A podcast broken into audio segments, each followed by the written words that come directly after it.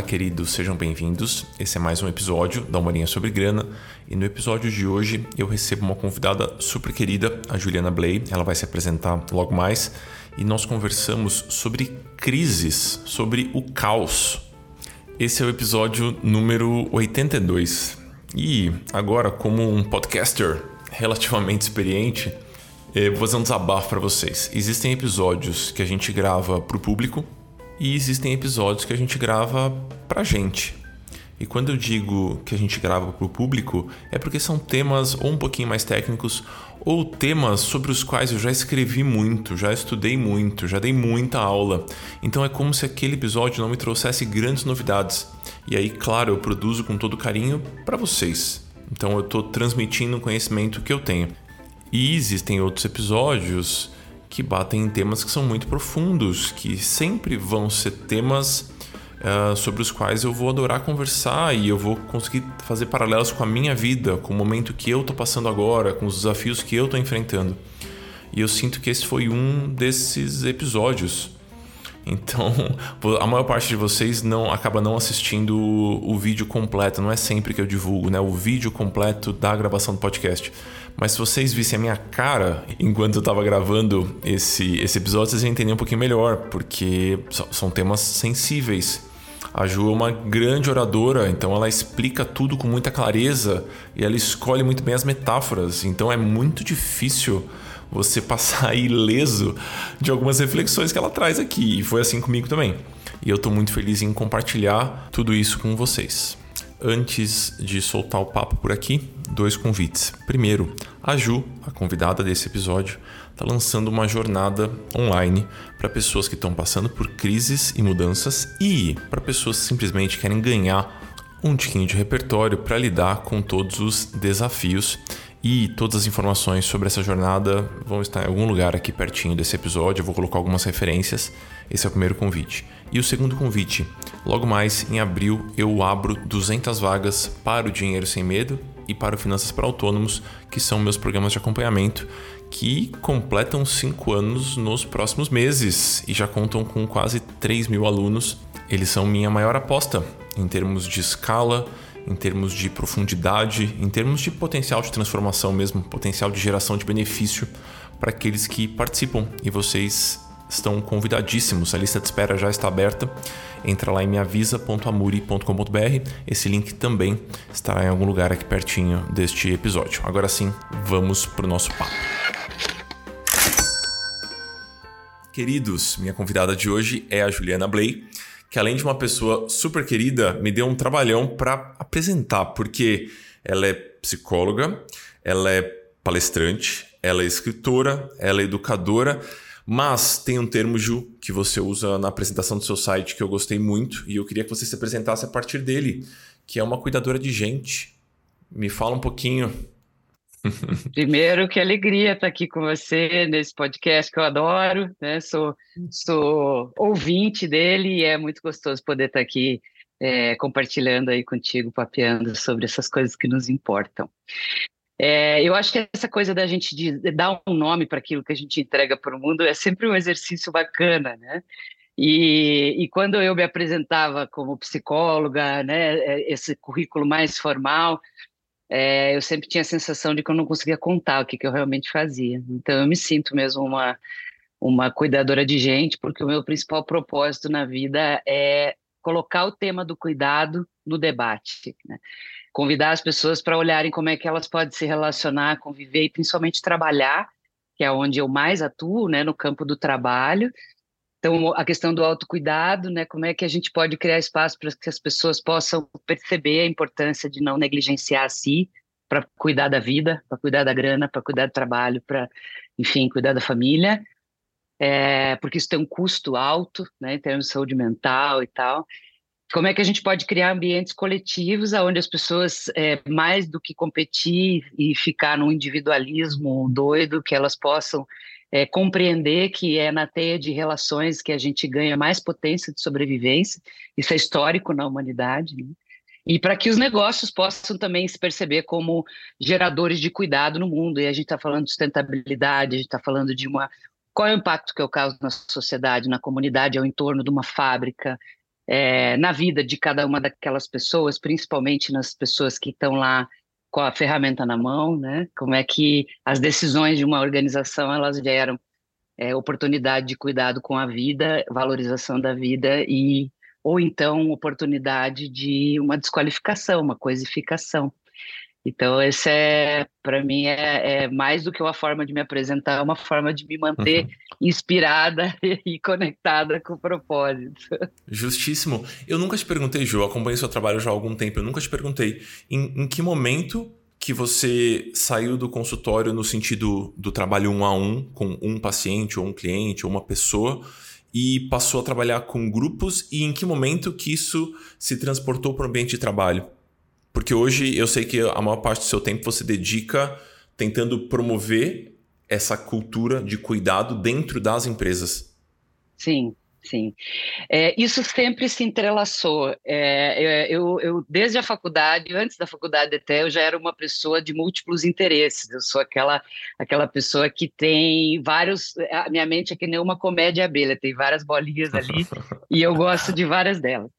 E então eu já saí da faculdade, né? Me formei em 2001, já saí da faculdade com um foco em ensino, dava aula na faculdade de administração de psicologia, adoro a sala de aula, com um foco já no trabalho. Então, desde o final da faculdade eu já trabalhava numa consultoria é, é, conectada com qualidade de vida, bem-estar e saúde mental na indústria, no trabalho, que é um caminho que eu sigo até hoje, né? e uh, o, o, trabalho clínico, porque fiz também, paralelo ao mestrado, uma formação clínica que a gente faz na psicologia para poder aprofundar aquilo que a gente começa a olhar de maneira superficial uh, na faculdade, mas que para a gente sentar ali no, na, naquela poltroninha né, do consultório, a gente precisa ter muito mais raízes, né? Então, eu fiz, eu fiz essas formações todas juntas. Eu sempre falo que a minha carreira, os primeiros cinco anos da minha carreira, eu fui o Juscelino Kubitschek, eu fiz 50 anos e 5. Entendi, entendi. E, então essas coisas vieram se entrelaçando. Então, para mim, o micro e o macro, eles não são excludentes. Então, o individual, o cuidado com o individual e o cuidado com uma empresa que tem 200 mil funcionários, uma coisa não exclui a outra, para mim. A gente só está colocando ou o Zoom muito aberto ou o Zoom muito fechado mas as dinâmicas, os dramas, elas são mais ou menos parecidas. E dentro de um olhar sistêmico, que é a minha abordagem na psicologia, a gente não fica escolhendo a parte ou o todo. A gente trabalha nesse nesse pulsar entre a parte e o todo. Então, em algum momento aí nesse processo, eu tive uma empresa de consultoria grande com outros sócios, eu saí, fiz um sabático, aí voltei trabalhando sozinha. Então, nesse percurso, a clínica teve momentos em que ela ficou impossível ficou impossível quando a, a, minha empresa lá atrás, antes do sabático, estourou e a gente tinha muito trabalho e eu viajava de segunda a segunda, não tinha condição de manter uh, um espaço de atendimento individual. Mas depois que eu fiz o sabático, eu voltei com muita fome desse lugar de, de construir é, qualidade de vida de dentro para fora, né, debaixo da pele. Então, eu fiquei desde 2010 até um ano atrás uh, com o consultório funcionando. Nessa, nessa dobradinha, né, poucos horários, e, e ainda faço alguns atendimentos, mas estou entendendo hoje o meu trabalho é, com um a um, também numa perspectiva de grupo. Dá para a gente contribuir com o caminho individual das pessoas sem que a gente esteja com um horário para cada pessoa, né? E Justo. isso tem sido uma descoberta legal também. É, eu, eu me vejo muito nesse lugar também. Os, os próprios programas de acompanhamento, eles vieram como uma, uma tentativa de olhar para o macro sem deixar ninguém para trás e tentando oferecer algo que também seja personalizado ao ponto das pessoas sentir o impacto direto na vida dela e não como um conselho abrangente que gera likes, mas não gera impacto, sabe? Mas é para mim é um super desafio para mim é um super desafio até hoje, assim, até onde a gente consegue aprofundar no um a um sem que isso nos engula é, ao ponto de você é, não conseguir fazer mais nada e não conseguir tocar os projetos mais coletivos, né? Então, que, que desafio bom. Eu fiquei pensando enquanto você falava, uh, que coisa maravilhosa seria se os gestores de pessoas tivessem essa mesma mentalidade, não? De não fazer uma grande distinção entre o cuidar de um e o cuidar de um sistema, de um, de um grupo de pessoas. Verdade. É, e aí eu entendo gestores de pessoas, não só como a área de RH ou talentos humanos, mas todo mundo que tem equipe, né? Claro. todo claro. mundo que tem, que, que as suas decisões impactam diretamente em seres humanos. Então, basicamente, se a gente for olhar dessa maneira, todo mundo está dentro de uma organização, ou até mesmo navegando em paralelo a uma, organização várias, é gestor de pessoas. Né?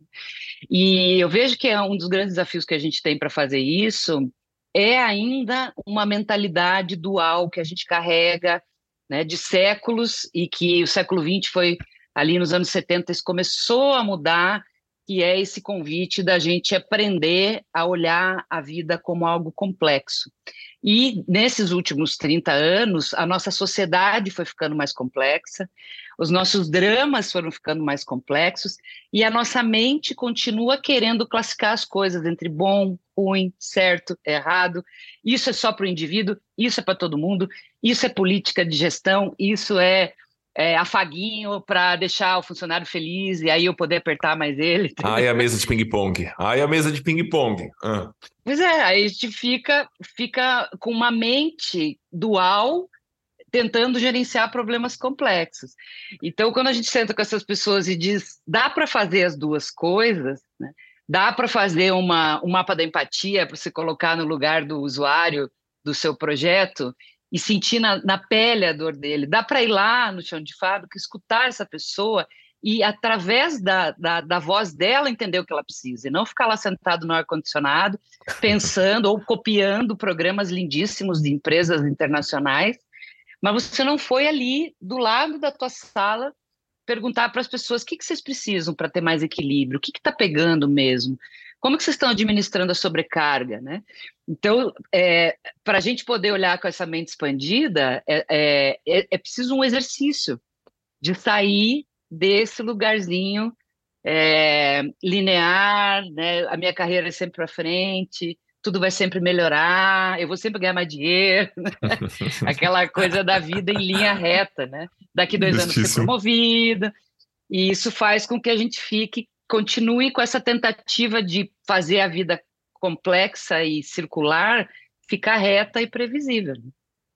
Ju, então, deixa eu contar a história. Se não mudar o mindset, provavelmente a gente vai demorar para conseguir ver isso acontecer na prática. Né? Deixa eu te contar uma história, Ju. É, eventualmente, em, em, um certo momento da, da minha caminhada, me convidaram para falar num TEDx, sabe? Naqueles eventos que você faz um pitch de 15 minutos. E para uma pessoa que gosta de falar e que é muito relativizadora e ponderadora como eu, condensar um discurso em 15 minutos é um desafio. Isso foi 2014 ou 15, acho que foi 2015 que eu gravei. E aí, e lá precisa ser uma fala ensaiada, então você não tem muito direito de fazer uma fala no free flow, porque são 15 minutos. Então eu meio que montei uma fala. E aí eu ofereci essa fala, foi em Joinville isso, né? E eu, eu já assisti algumas vezes, tem oito anos que eu gravei, então eu já assisti algumas vezes nesse meio do caminho, algumas pessoas assistem até hoje, fazem comentários e tal. Aí eu vou assistir. E basicamente, nesse TEDx, eu conto um pouquinho de uma transição de carreira minha. Então, em 2010, eu lentamente fui saindo de uma carreira corporativa como gestor de tecnologia e fui para uma carreira de consultoria financeira muito mais individual. E aí eu escuto, né? E aí, quando eu escuto, eu penso, nossa, foi muito estruturada essa mudança desse menino, que coisa bem feita, ele ponderou tudo, ele elencou problemas, ele argumentou, ele saiu do outro lado. Mas eu eu, eu lembro, eu, eu, eu tava lá, eu era o personagem dessa história. Eu tava num caos. Tinha namoro terminando, tinha eu saindo da casa dos meus pais e, e, e assim, a, a vida tava borbulhando ali. Foi um período extremamente estressante. Então, quando eu conto para alguém, eu tenho tomado cuidado nos últimos tempos de deixar claro que não foi um negócio cor-de-rosa, fofinho, que deu tudo certo. Beleza. Então eu, eu consigo enxergar aquele período como um período de caos, como um período de crise. Quando nós estávamos batendo bola, a gente trocou umas mensagens né, nos últimos dias para quem está assistindo a gente, para achar o escopo aqui da nossa conversa. E aí eu falei, Ju, vamos falar sobre crise, sobre caos, assim e tal. E essa era a minha ideia. E, e aí você me retornou com um áudio que eu escutei umas duas, três vezes, porque eu achei muito bonito um ponto que você levantou. Você estava tratando a crise e a transição e o caos como algo que claramente não era negativo para você. Você me falou assim, então, mesmo quando é uma mudança desejada, como é a minha, foi a minha transição de carreira, putz, eu quis muito aquilo, eu tava com muito tesão de fazer aquele negócio. É, mas foi um caos, foi um caos. E eu vi que você não, você não carimbou o caos como ruim e a crise como ruim. E eu queria que você desenvolvesse um pouquinho, porque eu achei isso muito bonito. Sim. Então, nessa, não só no meu trabalho clínico, quanto no meu trabalho com as empresas, tem uma constância de um, de um tema, né? Eu digo que o cuidado é o meu sol, é aquilo que me guia, mas a minha operação cotidiana é gestão de mudanças. Né? Eu sou apaixonada por isso e é isso que eu faço nas empresas, que eu faço no trabalho pessoal também. Em geral, eu vou muito bem com pessoas que estão no caos, é, como terapeuta. Então, eu, eu, eu realmente gosto de surfar em ondas gigantes e acho que esses momentos podem ser cuidados com um olhar menos trágico, com um olhar menos, talvez, vitimizado, com um olhar é, mais amplo. Então, assim, crise, o que, que é uma crise? É uma desconstrução da forma. Então, não tem mudança sem crise.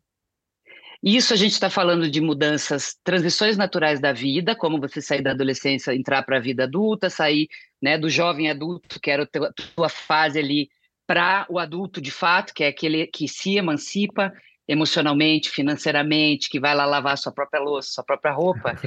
Então, são transições, né? Aí eu vou morar com alguém, ou eu vou me casar. Aí tem uma transição que não é natural, mas é escolhida, e que também dá um baita caos. Então as pessoas falam: nossa, eu vou me casar, que lindo, realizar o sonho da minha vida. O primeiro ano depois que você entra no mesmo habitat com alguém, por mais que você já namore há anos, ele é caótico, tenso, é, não tem ainda uma fluidez que você fala, nossa, sabe aquela coisa que você acende as luzes da casa de, de madrugada, você sabe onde está o interruptor? Você não tem isso com a outra pessoa ainda. Né? Então, esse, esse momento que, que sai de uma forma para outra forma, ele é dissolvido mesmo. Então, a crise, ela é caótica, ela é necessária, ela é desejável, porque se você quer fazer uma mudança, mas você não desmonta a tua vida velha, você não muda. E aí a gente faz o que antigamente, nos anos 70, os psicólogos chamavam de mudança de primeira ordem, que é você muda os móveis de lugar, mas a crise conjugal continua mesmo. você está mal com não, você mesmo. Orra, você está mal com você mesmo, você vai e corta o cabelo. Uhum. Você não, não, não foi lidar com o problema. Você deu uma mudada cosmética ali na situação e o problema continua lá no mesmo lugar. Ou seja, aquilo que não está mais a serviço da vida que está pedindo para virar adubo, está pedindo para derreter, não está sendo derretido por N motivos, ou vários apegos, escolhas. E aí, quando a gente entra nessa coragem de, bah, eu vou, eu vou peitar o que vier pela frente, porque é isso que o meu coração está mandando eu fazer, isso não significa que você vai deslizar gostosinho até a outra margem. E que aquilo ali vai se montar, aquela vida nova vai se montar naturalmente, não vai vai ter muitas sensações, né? Para mim, a melhor metáfora que eu aprendi com uma professora muitos anos atrás, que é, é, é a crise é quando você anda na, na neblina. Você só enxerga um metro para frente, mas você sabe que você precisa continuar andando. E você sabe que se você voltar, você não vai conseguir mais achar o outro lugar para onde você ia. E talvez se perca, não consiga voltar para onde você estava. Então, esse lugar do, do, dessa dessa dissolução é que é angustiante, desafiador. Tem momentos que você fala, nossa, que delícia, que maravilha, estou mudando. E tem horas que você fala, meu Deus, eu preciso apertar um botão e descer desse negócio. O que, que eu fui fazer? Estava tão confortável lá do outro lado. Deixa eu puxar a sardinha pro meu lado aqui, porque eventualmente eu trabalho com pessoas que estão em crise, né? Uma crise financeira. Que raramente é só uma crise financeira geralmente tem outros aspectos. A, crise é multifatorial, acho que eu já te ouvi falando sobre isso algum dia, em algum lugar. Então, ela sempre vem de diversos lugares. Quando estamos falando de crises financeiras, eu acho que existe um agravante, e aí quero discutir sobre isso também. as crises elas permitem relativizações e elas permitem narrativas que são flexíveis. Então, se eu estou numa crise num relacionamento, às vezes eu consigo contar uma história para mim mesmo sobre aquele relacionamento que torna a coisa mais palatável. Quando estamos falando sobre crises financeiras, às vezes é meio difícil criar essa história, porque o número ele é o número. Então ele, ele, ele aparece vermelho no extrato, ele aparece vermelho no extrato. Se você montou uma atividade profissional nova e o seu faturamento está desse tamanhinho, é difícil você contar uma historinha muito convincente tendo o número como apoio. Então, como é que a gente lida com essas narrativas que a gente vai contando para a gente mesmo? Porque uma coisa é o que eu contei no TEDx, a outra coisa é, é eu que estava vivendo e só os amigos mais próximos, ou talvez nem eles na época sabiam o que estava acontecendo. E falando sobre imprevistos, eu tô no meio do cerrado, começou uma tempestade, eu preciso fechar a janela, a gente não vai editar, porque eu acho que essa passagem ela ilustra um pouquinho do que a gente tá falando. Então, um segundinho só, peraí.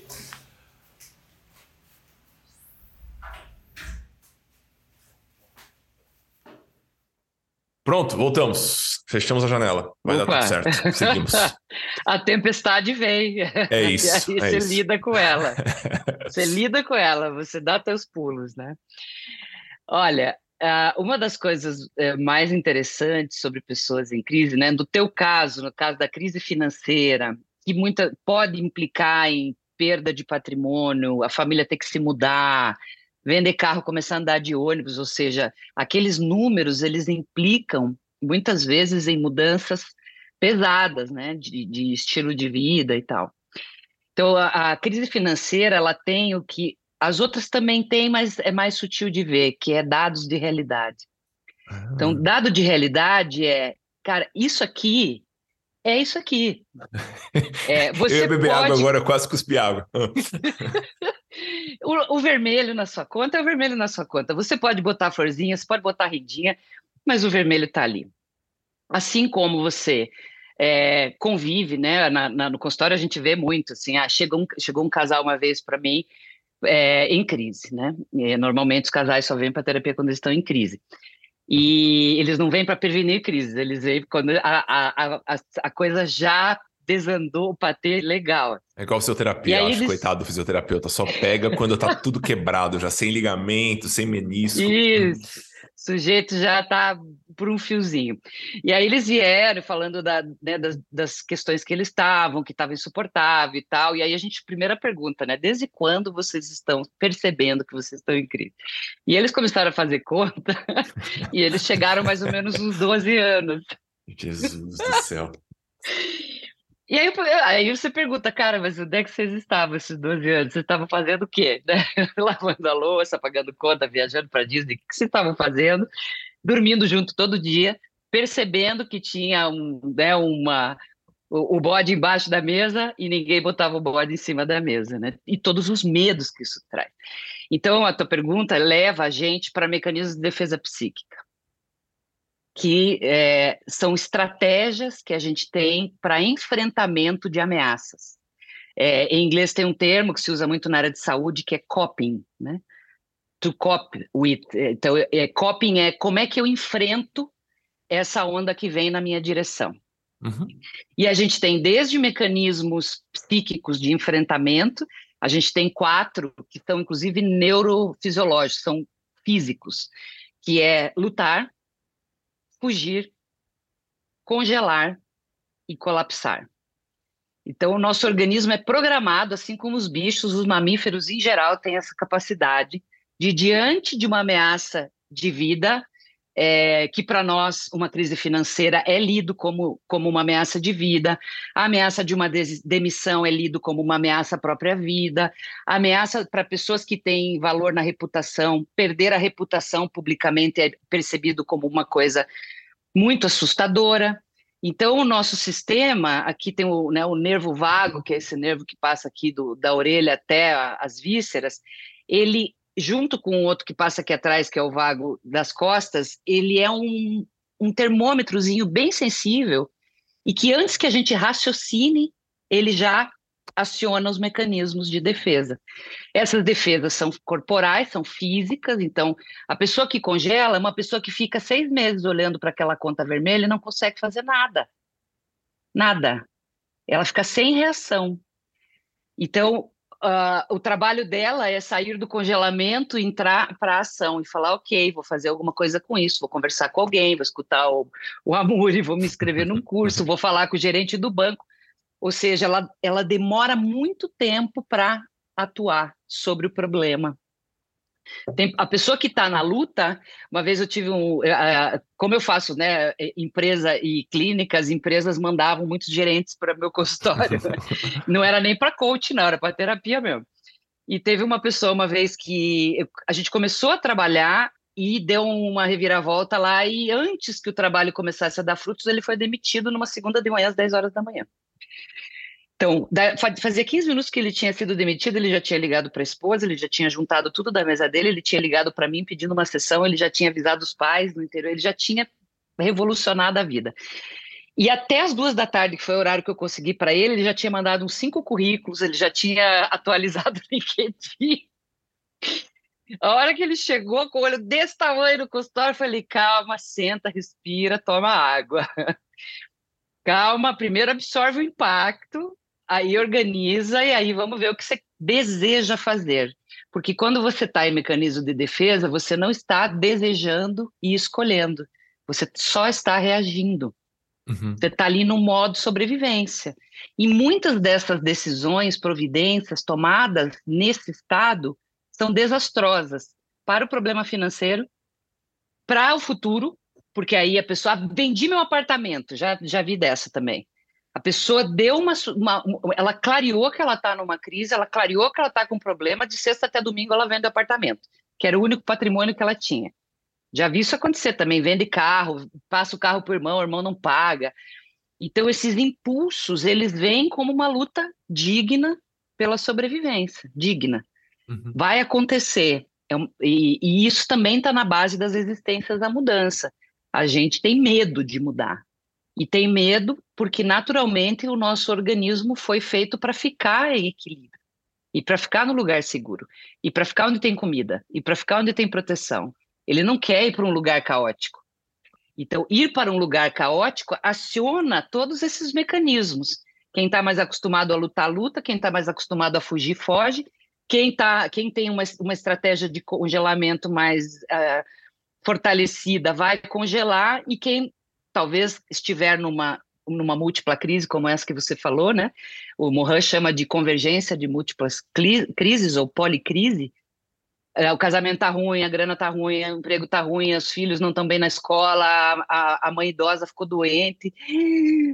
E, e é, pode ser, em geral, as pessoas superatuam, começam a lutar para tentar dar conta de tudo isso, mas pode ser que chegue um momento que elas colapsem. E aí o colapso é, eu não consigo ir para lugar nenhum.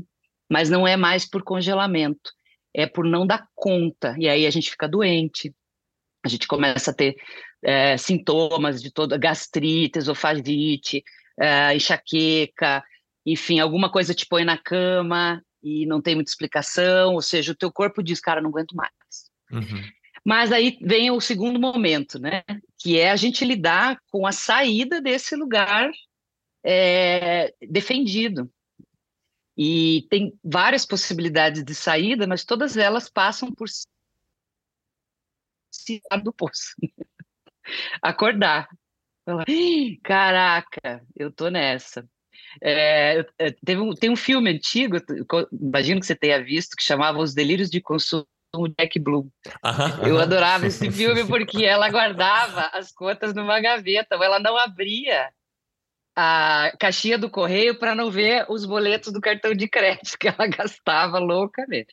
Na minha família tem uma pessoa que até hoje vive assim, a conta ela tem uma gaveta grande, a conta chega, ela bota na gaveta e fecha. e aí espera vir o oficial de justiça, espera vir o, o, a, o protesto no cartório, e aí ela fica se sentindo vitimizada pelo mundo, que ninguém entende. Nanana. Esse é o jeito dela sair do congelamento. Sabe que eu tenho um grande amigo, assim. Eu lembro que ele tava com. Acho que ele tava com a vida meio besta. Ele sentia que ele tava com a vida meio besta. Sem grandes coisas para fazer. É, ele tinha. Ele tem uma empresa que é uma empresa, é uma empresa rara que roda meio que sozinha. Eu não vou entrar em detalhes aqui. Mas é uma empresa que roda meio que sozinha, demanda pouco do trabalho dele. Aí ele falou: vou entrar no mestrado. E aí ele pegou um mestrado de uma área que é irmã da área que ele, que ele já tinha conhecimento. Então, era um desafio intelectual, era um mestrado numa faculdade muito, muito boa, então era bastante puxado, e ele acelerou a vida. Na semana, no mês, foi no mês que ele começou as aulas do mestrado, a mãe dele descobriu um câncer em metástase. E aí, de repente, a vida dele virou um caos. Ele estava num super marasmo e a vida dele virou um caos. E aí, o, o câncer da mãe foi tão agressivo, tão agressivo, e demandou tantos cuidados, ela está bem hoje, mas demandou tantas coisas que é, eu via ele se dedicando à doença da mãe facilmente oito horas por dia. Entre marca exame, acompanha a mãe nisso, leva o resultado para o médico, leva o resultado para o outro, blá blá blá. E aí, hoje eu pergunto para ele, cara, eu não, eu não entendi como é que você não colapsou. Aí ele falou assim: Olha, eu também não entendi muito, eu não sei, eu não sabia que eu tinha tanta energia, mas na hora me pareceu que era a única coisa para fazer. Então é, é, incrível isso, não? Como, como o limite ele é mais elástico do que a gente acha que ele é. Mas ao mesmo tempo isso pode ser um problema dos dois lados. Isso, isso, dos dois lados. Ao mesmo tempo isso pode ser um problema, né? Porque eu posso ficar esticando a corda e me colocar num lugar super horroroso de se estar. Sim, então fiquei com essa história sim. na cabeça. Os dois lados nesse sentido, né? De um lado, quando vem uma crise, é a vida te apertando e você descobrindo que você é muito mais resistente do que você achava que era. Uhum. Então a gente aprende a nadar de fato no mar revolto, né? É, as transições de vida elas fazem subir o fogo da vida, né? Fica aquela panela que você põe aquela água, aquela água borbulha, borbulha, borbulha. O teu amigo estava numa água meio morna, meio fria.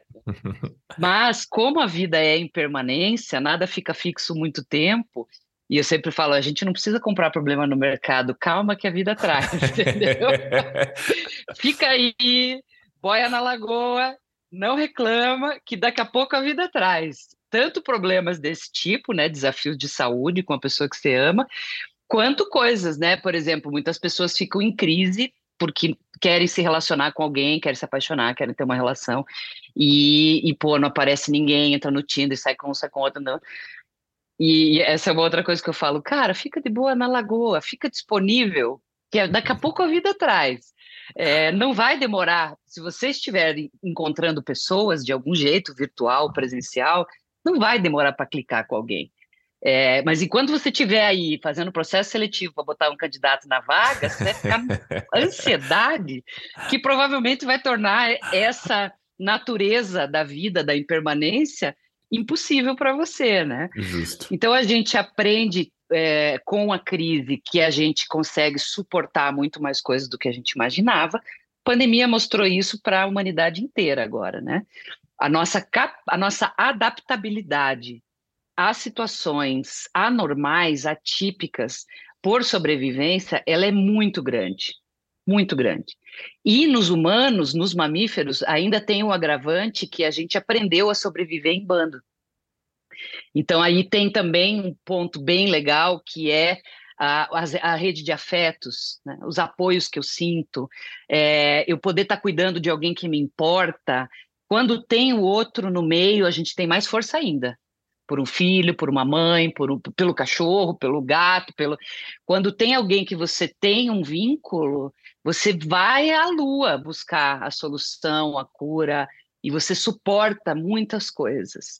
Num modo de hipervigilância, que é esse modo estressado, né? É a zebra na floresta e está ouvindo o barulho do leão.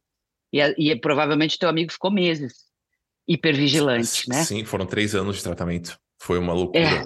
Foi uma... E aí não dorme, daí o estômago pega, daí dá dor no ciático, por quê? É o corpo dirigindo essa adrenalina, esse cortisol para algum lugar para a pessoa continuar suportando e sustentando aquilo ali até chegar na outra margem. E do outro lado também, é, a gente é, subestima a nossa capacidade de se acostumar com situações desgraçadamente horríveis. Né? É, tem pessoas que se acostumaram a ser endividadas, eu conheço algumas, uhum. que elas criaram uma identidade com a falência, com a, com a dívida, com o agiota, com é, é, esticar a corda, sempre para um empréstimo a mais, para um consignado, aí suja o próprio nome, pega o nome do filho, bota no rolo, abre empresa. Então, tem pessoas que se estruturaram é, emocionalmente num lugar super desconfortável e acabaram ficando confortáveis no desconforto. Ainda Isso assim é um lugar, com né, relações Ju? tóxicas. É. Ainda assim é um lugar. E por vezes é. eu acompanho, ainda bem, eu acompanho o pós-crise das pessoas, que é um lugar para mim bem interessante também. Porque a pessoa estava numa adrenalina desgraçada, ela estava num corre, num estica aqui, cobre ali, tapa aqui, ó. de repente a vida meio que se, se encaixou. E agora uhum. a logística da vida está mais fácil. E aí, às Sim. vezes, é questão de semanas, a pessoa está entediada. Fala, meu Deus do céu, você, você não aprendeu a viver fora de uma crise. Você precisa sempre ter uma sarna para se coçar. Sim, então, que, sim. desafio difícil, não? O, o pós-crise também. O pós-crise, ele é um momento de você estabilizar uma nova forma.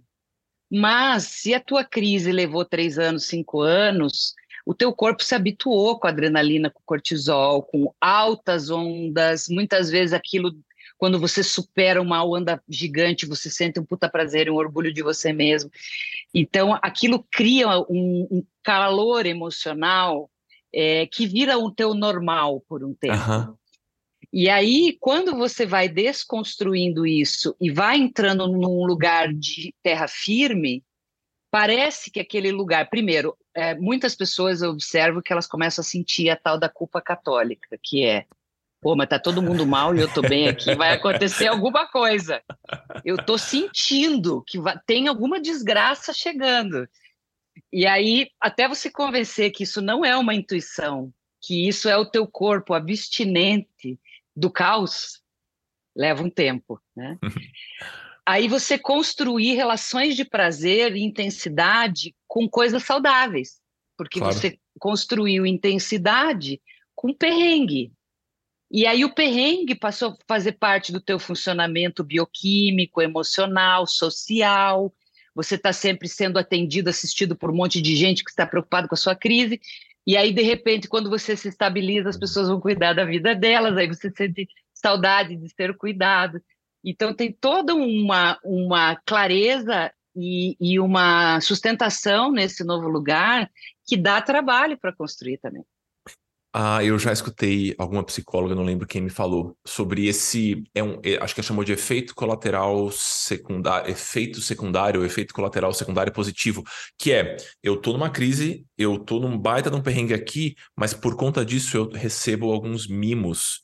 Yes. Além de ter uma identidade construída, porque eu acho que nós uhum. nos movemos através das identidades, eu tô recebendo Sim. atenção. E aí, se eu resolver Exato. esse problema, talvez eu não receba mais esse, esse chameguinho das pessoas. Isso é, é, tem uma teoria muito legal e que hoje está sendo muito usada na, na, nas novas, nas novos, novos tratamentos de trauma, que é a teoria do apego. É uma teoria antiga, mas que ela está sendo ressuscitada agora porque ela faz muito sentido nesse lugar.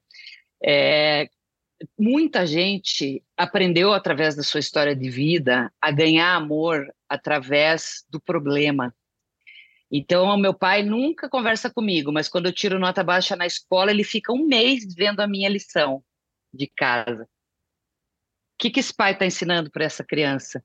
Que ele precisa virar um problema para ele ser amado. Se, ele, se tiver tudo bem, ele fica invisível e a gente não suporta ficar invisível aos olhos de alguém que a gente ama. Então, tem uma certa, pode ter, né? Não é garantia, mas pode ter uma certa aprendizagem de história de vida. Né? Muitas dessas pessoas acabam na vida adulta entrando nesse lugar que a gente chama de vítima, né? Entra na, na, no triângulo do drama, que é o ameaçador, a vítima e o salvador. Então, eu me sinto vitimizado pela minha crise e aí eu quero que todo mundo me salve, quero que alguém me salve. Aí as pessoas, quando elas começam a me ajudar de verdade e se meter na minha vida, ficou com raiva, começa a agredir elas. E aí Deus, eu viro agressora. Ah. E aí a saída disso qual é? Autoresponsabilidade.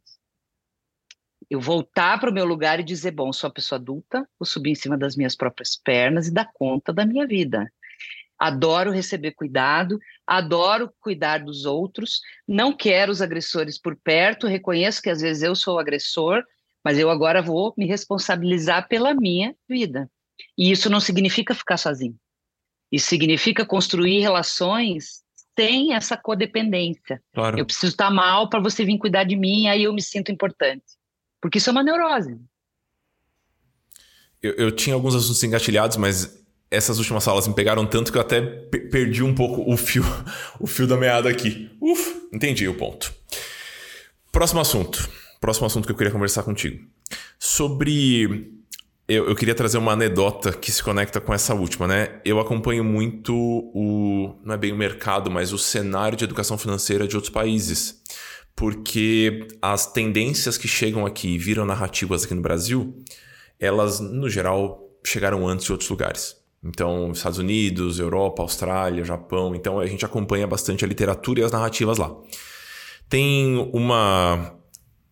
Um, um assunto dentro da educação financeira que é a tal da independência financeira que é basicamente você tem um, um, montante acumulado e os rendimentos desse montante, sem você fazer grandes esforços, são capazes de bancar a sua vida. É o que a gente chama de uma pessoa financeiramente independente. Não é que ela não depende mais dos pais, mas é que o próprio montante que ela acumulou, blá blá.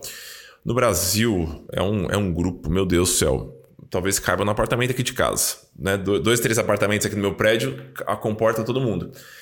E, mas lá fora isso é uma, é uma realidade maior, mais, mais significativa, é um público mais significativo, né? Em termos de quantidade. E eu estava lendo a história de um rapaz. Escute a história desse rapaz. Ele montou uma empresa de tecnologia. E a empresa cresceu muito. É, e aí, uma empresa gigantesca, eu não vou falar o nome também porque identificam pessoas e, e tudo mais. Uma empresa de tecnologia comprou a empresa dele, que era uma empresa menor. Comprou por 200 milhões de dólares. E ele era basicamente o acionista único dessa empresa. Ou seja, ele recebeu 200 milhões de dólares. E aí, de repente, ele tinha na conta dele 200 milhões de dólares. São muitos zeros, né? E ele ficou, acho que um ano e meio. É... Ah, ele... Um ano e meio organizando, estruturando a vida, até que ele falou: Ó, oh, tá tudo muito certo, assim, tá tudo funcionando bem aqui. E aí ele escreve um texto nesse fórum muito grande sobre educação financeira. E ele fala assim: a vida tá boa, eu tô acompanhando o desenvolvimento dos meus filhos, tá tudo muito legal. Minha esposa continua trabalhando porque ela gosta muito do trabalho dela. A gente viaja duas, três vezes por ano. É, eu tenho feito muita atividade física, blá blá blá. Mas, e aí ele começa. Mas eu enxerguei agora uma oportunidade de comprar uma outra empresa de tecnologia, porque eu tenho, olha, olha a piração. Eu tenho certeza que eu conseguiria fazer essa empresa valer um bi, um bi de dólar em coisa de 10 anos. Ele é uma pessoa de 50 anos. Mas eu vou precisar trabalhar loucamente por esses 10 anos. Ou seja, vamos resumir a situação desse cidadão. Ele tem 200 milhões na conta. Ele não é uma pessoa que quer comprar jatinhos e mansões em vários países. Ele está com uma vida muito boa, com dinheiro assim, que dá para gerações e gerações. Ele está pensando em abrir mão dessa situação que ele está com 50 anos para se enfiar numa outra empreitada, porque ele acha que ele tem chance de fazer essa empresa valer um bilhão. E aí tem uma pessoa que faz uma resposta a esse texto. Ela fala: Me fala o que você compraria com um bilhão que você não compra com 200 milhões. Porque assim, você vai, vai, vai comprar um planeta? Você vai comprar um foguete? Você vai comprar o quê? Né? E aí ele fala: Olha, refletindo claramente, conversando com a minha terapeuta, achei essa parte boa. Eu percebi que eu sinto falta do jogo. Não é do dinheiro, é do jogo é da sensação de pertencimento, é da sensação de estar lutando por alguma coisa que a gente muitas vezes conecta com o trabalho. E eu vejo isso muito com recém-aposentados. Não nesse nível que a pessoa tem um caminhão de dinheiro, mas a pessoa se sente sem ter um joguinho para jogar. E a gente costuma ter esse joguinho no trabalho. E isso é um desafio, né?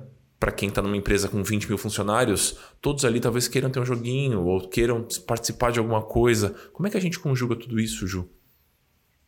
Olha, isso aí tem é, é uma grande cebola, né? Tem muitas camadas. ah, sim, o jogo da sobrevivência que a gente tinha quando a gente precisava caminhar quilômetros para poder colher umas frutinhas e caçar um, um animal pequeno que a gente dividia entre 30 pessoas, ele é um jogo estimulante. Ele gera vários tipos de hormônio, ele gera uma sensação de construção de identidade.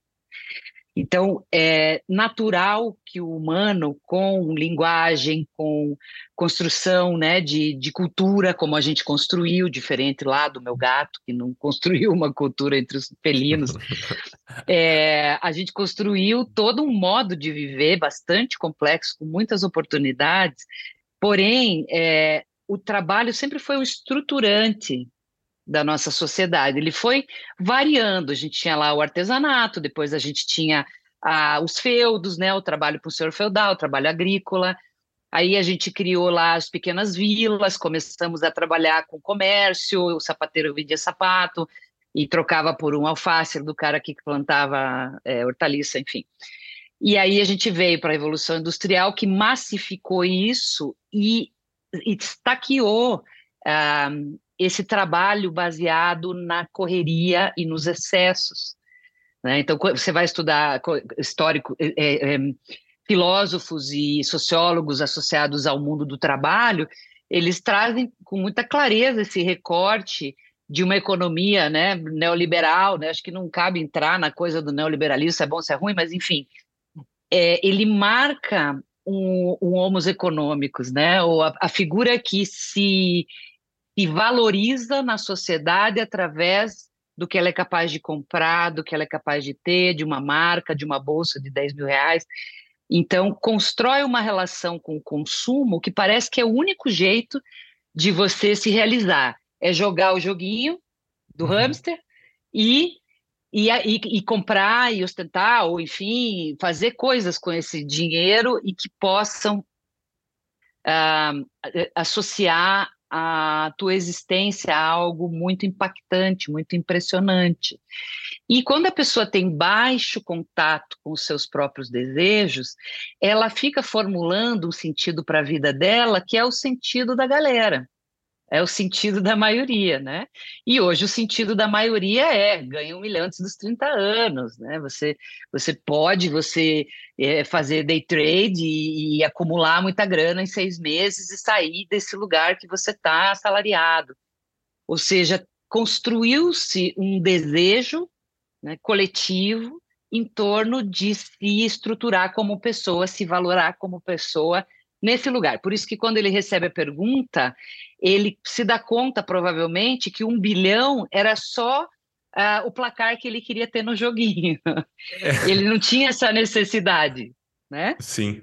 E, então, conectando isso com a crise, é muito maravilhoso quando a gente consegue estar com uma pessoa que está em crise e perguntar para ela, para além das tuas fantasias de solução dessa crise, o que, que você quer da tua vida, cara?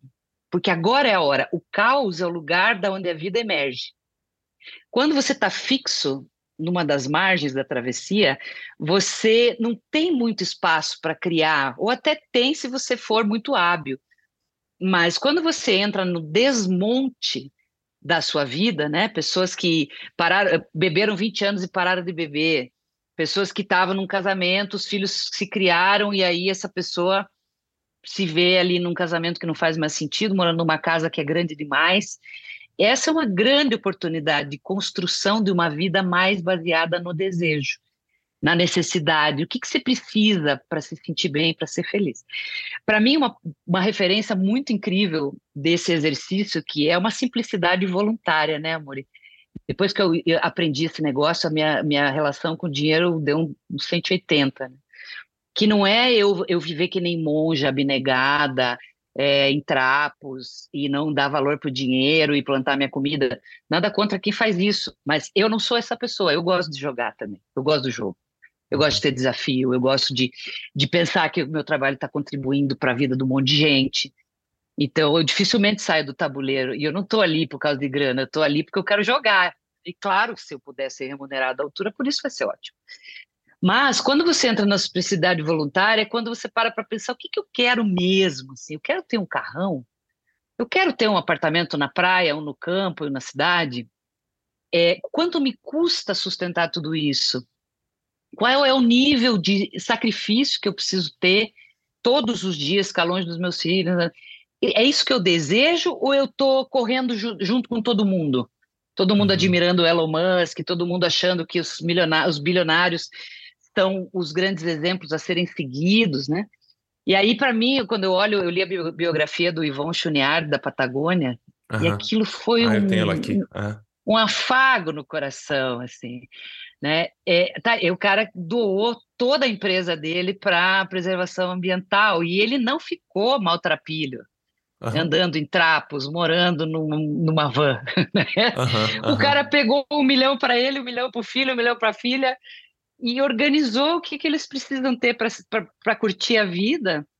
E esse excesso ele foi a serviço de algo que sempre foi valor para eles, para essa família. Né? Uhum. Então, uh, esse, esse exercício é um exercício que poucas pessoas que estão na corrida dos, dos zerinhos, uhum. elas normalmente não fazem. E as que estão na sobrevivência também não. O cara que está lá congelado, que está né, em crise, devendo um monte de coisa, dificilmente essa pessoa está em contato com o que ela realmente quer da vida. Eu lembro uma e vez, esse, Ju... e, o, e, o, fundo do Perdão. poço ajuda nisso, né? Não, imagina, o fundo do poço é um ótimo lugar para você ecoar as tuas vozes internas, para escutar essas várias vozes que moram dentro de você, né? Justíssimo.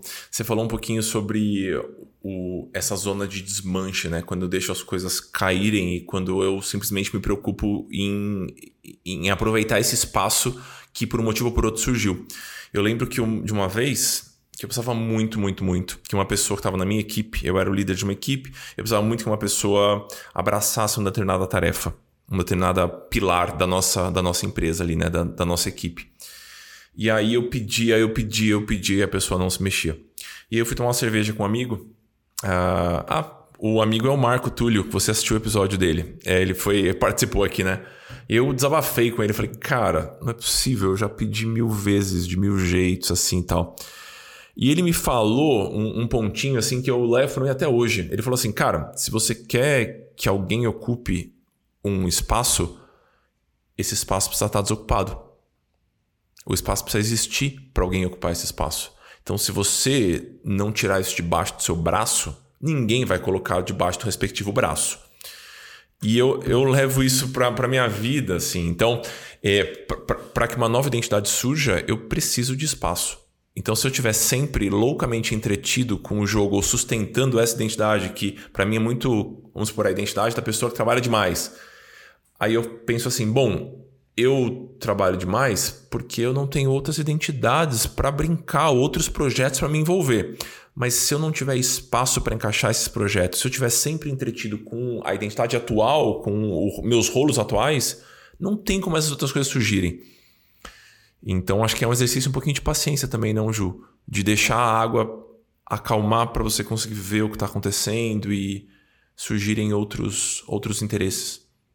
Exatamente, né? Então, uma das coisas que para mim é um ensinamento master da gestão de crise é, antes de tudo, abrace o caos. É isso. Eu, infelizmente, vocês não estão vocês não estão vendo, né, a cara da Ju falando as coisas. Não, porque a pessoa terminou e o filho doença e a mãe e ela tá sorrindo com os olhos brilhando assim. Então, é, no, no trechinho que vai pro YouTube, pro, pro Instagram, vocês vão ver a cara dela aí. Entendi, Ju. Acho que entendi o ponto, entendi bastante coisa pra pensar. E eu não sou uma sádica, tá? Deixa eu fazer eu essa. Sou... Deixa eu só fazer essa advertência.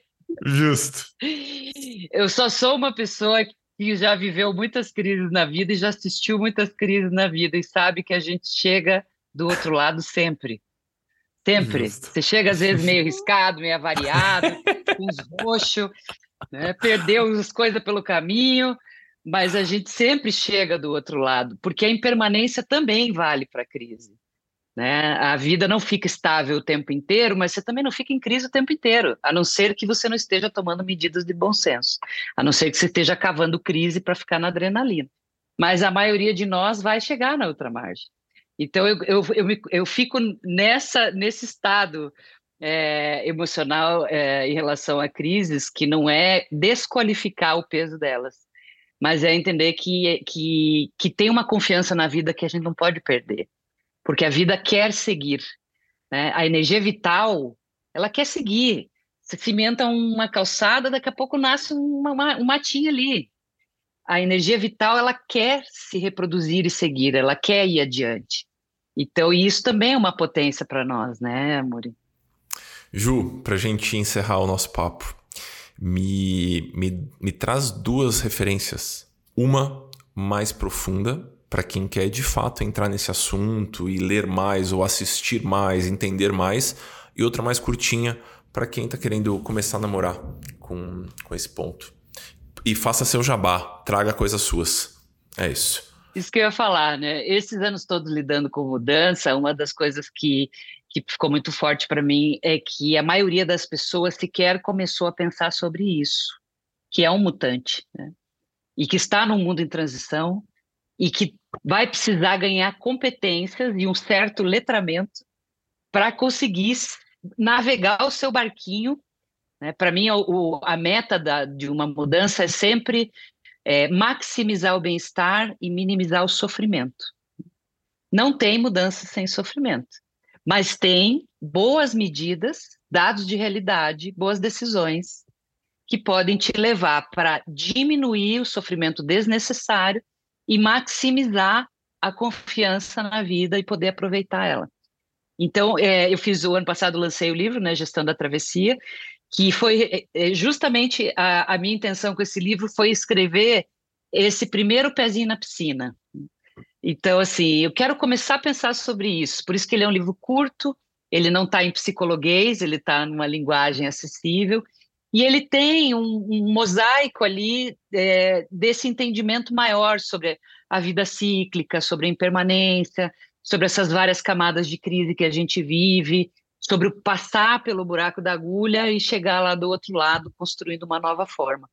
Então ele não é nem um, uma leitura profunda, porque não é essa a proposta, tampouco uma leitura técnica. Ele é um, eu sempre brinco que ele é um abraço, né? Se você está ali uhum. se afogando na mudança, a ideia desse livro é falar, calma, vai passar. Pensa um pouquinho sobre isso aqui que você vai conseguir se administrar melhor no caminho. Né? Então, acho que esse é um ponto legal. Uma leitura mais profunda, que tem uma orientação budista, mas não é, é, é restrita aos budistas, é, até separei aqui, que é Quando Tudo Se Desfaz, da Pema Chodron, é, que é um livro sobre caos. Né? É, e ela diz, né, primeiro relaxe na falta de chão, depois começa o trabalho. Acho fantástico isso. E para quem é do mundo organizacional, porque a gente faz gestão de mudança no mundo organizacional cada vez mais, e isso tem gerado muito sofrimento para as pessoas, porque em geral as empresas elas gerenciam o projeto de mudança, mas elas não gerenciam o barulho e a fumaça que o projeto de mudança causa nas equipes, nas pessoas, a dificuldade de adoção e uso, no caso, por exemplo, de sistemas né, softwares e aplicações.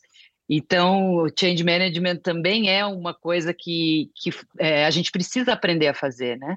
Não só é, gerenciar o projeto de mudança e entregar lá no final um aplicativo instalado na máquina de 10 mil pessoas, mas a gente precisa atravessar as pessoas até o outro lado ajudando elas a deslizarem com menos sofrimento até o outro lado. Então, ano passado, a Brit Andreata lançou no Brasil Programado para Resistir, que é um estudo que ela fez sobre a, essa neuro, neurociência da resistência, né, como que o nosso corpo faz para para dar um passo para trás cada vez que a mudança ou a crise se apresenta, e como que a gente pode, no contexto das empresas, ir criando esse holding, né, criando esse abraço, criando esse lugar mais seguro para que as pessoas possam desarmar a resistência e começar a enxergar gosto nesse novo que está vindo, né? Tem a ver um pouco com essa história do tédio pós-mudança, né? Enxergar ganhos, vantagens, benefícios, é, enxergar a redução da sobrecarga como um ganho. Então, o tédio hoje é um diferencial competitivo. Eu quero ter o tédio como meta da minha vida. Eu, porque o tédio é algo que é maravilhoso para o nosso sistema nervoso autônomo. Um, uma pitadinha de tédio diária, olha, é, funciona mais é, é, às vezes do que remédio tarja preta. Bom demais. Ju, muito obrigado. Muito obrigado pela contribuição. Adorei, assim, tô cabeça cheia de coisas para pensar, para refletir, para sentir. É, admiro muito o seu trabalho, parabéns por tudo e é um prazer seguir por perto. Obrigado por estar aqui. Gratíssima também, amor. E também sou fã de carteirinha aí do seu trabalho há tantos anos, né? Eu me lembro que acho que foi, sei lá, 2015 que, que eu tomei contato pela primeira vez aí com o teu trabalho e para mim parece que acendeu a luz. Assim. Nossa, tem um jeito simples e sem afetações de lidar com o dinheiro incrível. Então eu sou muito fã também, estou muito honrada de estar aqui nesse papo, nessa conversa. E espero que, que, essa, que essas reflexões possam ajudar as pessoas a se cuidarem com mais carinho aí nas suas tempestades. É sempre esse o, o desejo, né? Muito grata pela convite. Queridos, vou deixar todas as referências dos livros, os contatos da Ju também, precisarem um oi para ela lá e acompanhar o trabalho dela. E na próxima quinta-feira temos mais um episódio da Morinha sobre Grana. Espero que vocês tenham gostado. É isso por hoje. Beijo grande e seguimos.